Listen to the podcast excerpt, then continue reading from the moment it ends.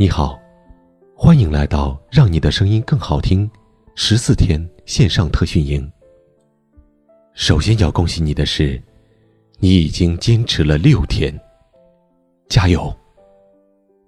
在这六天里，不断有新的小伙伴加入到我们的群体，大家都积极的打卡，积极的练习。有的小伙伴出差在外，忙完了一天的工作，都已经到了深夜了。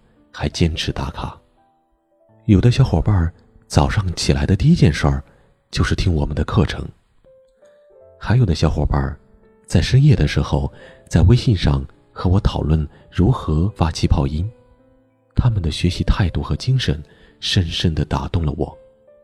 我们相聚在这里，是因为我们有一个共同的目标，那就是让我们的声音更加好听，让我们的人生更有意义。我们不是为了别人的评价而改变，我们是为了自身的体验而提升。我们相聚在这里，练习的道路上并不孤独，因为有你，有我，有他，我们共同在一起。所以，也希望所有的小伙伴多听一听别人的录音，相互之间点赞、支持、鼓励，我们一起。加油！好，前面的几堂课呢，我们学到了气息、咬字、声韵等内容。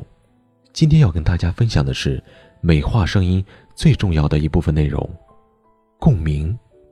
其实，在线上给大家讲共鸣，我还是怕很多小伙伴很难掌握其要领。但是呢，共鸣又非常重要，是绝对不能跳过这个环节的。所以呢，我们首先要让大家了解什么是共鸣，以及共鸣在发生过程当中的重要性，让大家开始慢慢的培养训练共鸣的意识。通过前面的几堂课，我们知道我们是靠气息震动声带发出了喉元音，喉元音通过喉咙，再经过口腔，最后由唇舌塑形，完成了我们的发声。在整个的发声过程当中，我们人体会有。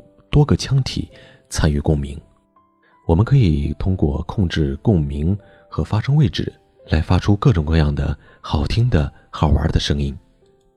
接下来，我来模仿《西游记》里几个人物的声音，大家来猜一猜，他们分别是谁？师傅，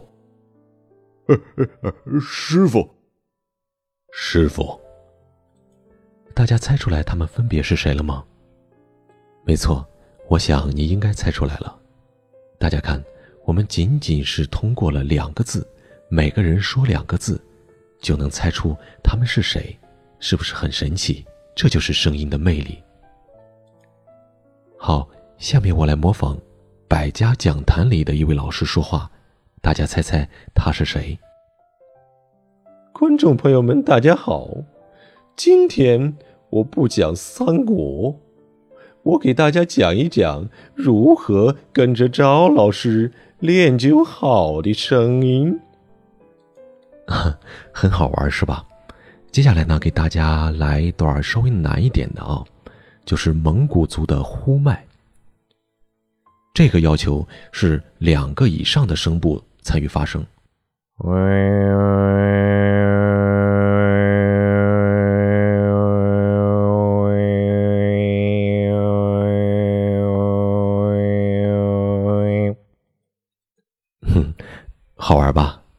这个呼麦就更考验共鸣和发声位置的控制。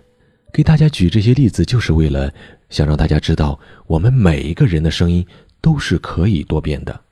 所以呢，不要觉得自己的声音不好听，没关系，只要我们有正确的方法练习，就一定会不断的超越自己的。要相信自己哦。好，接下来我给大家讲一讲，对我们说话。有帮助的最重要的三个共鸣腔体，它们分别是胸腔、口腔和头腔。今天我们的主要任务就是带着大家，用一种非常有趣的方法来感受这三个腔体的共鸣，那就是模仿动物叫。胸腔共鸣学牛叫，哞儿。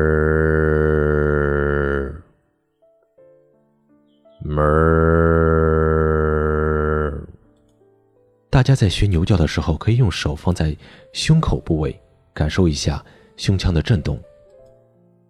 口腔共鸣学羊叫，那这个呢分学大羊和小羊的叫声。好，我们先学小羊叫，咩咩。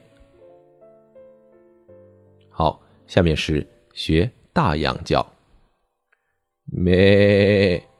咩？咩。大家需要注意的是，我们学羊叫，口腔到最后是完全打开的啊，也就是在昨天的课程当中，我们所讲的提打挺松的打打牙关啊，要把牙关打开。呃，头腔共鸣呢，我们学青蛙叫，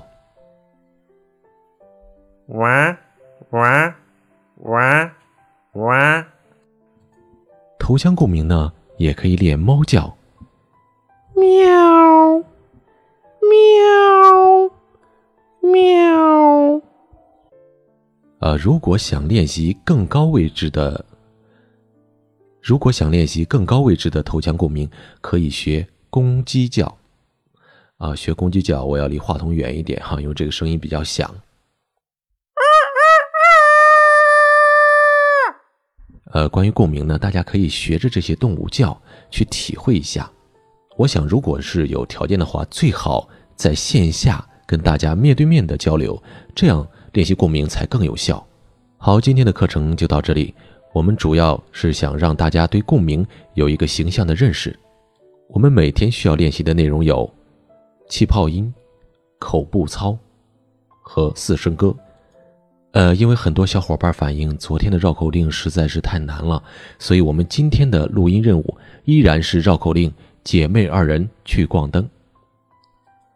好，恭喜你又听完了一节课，你离成功更近了一步，加油！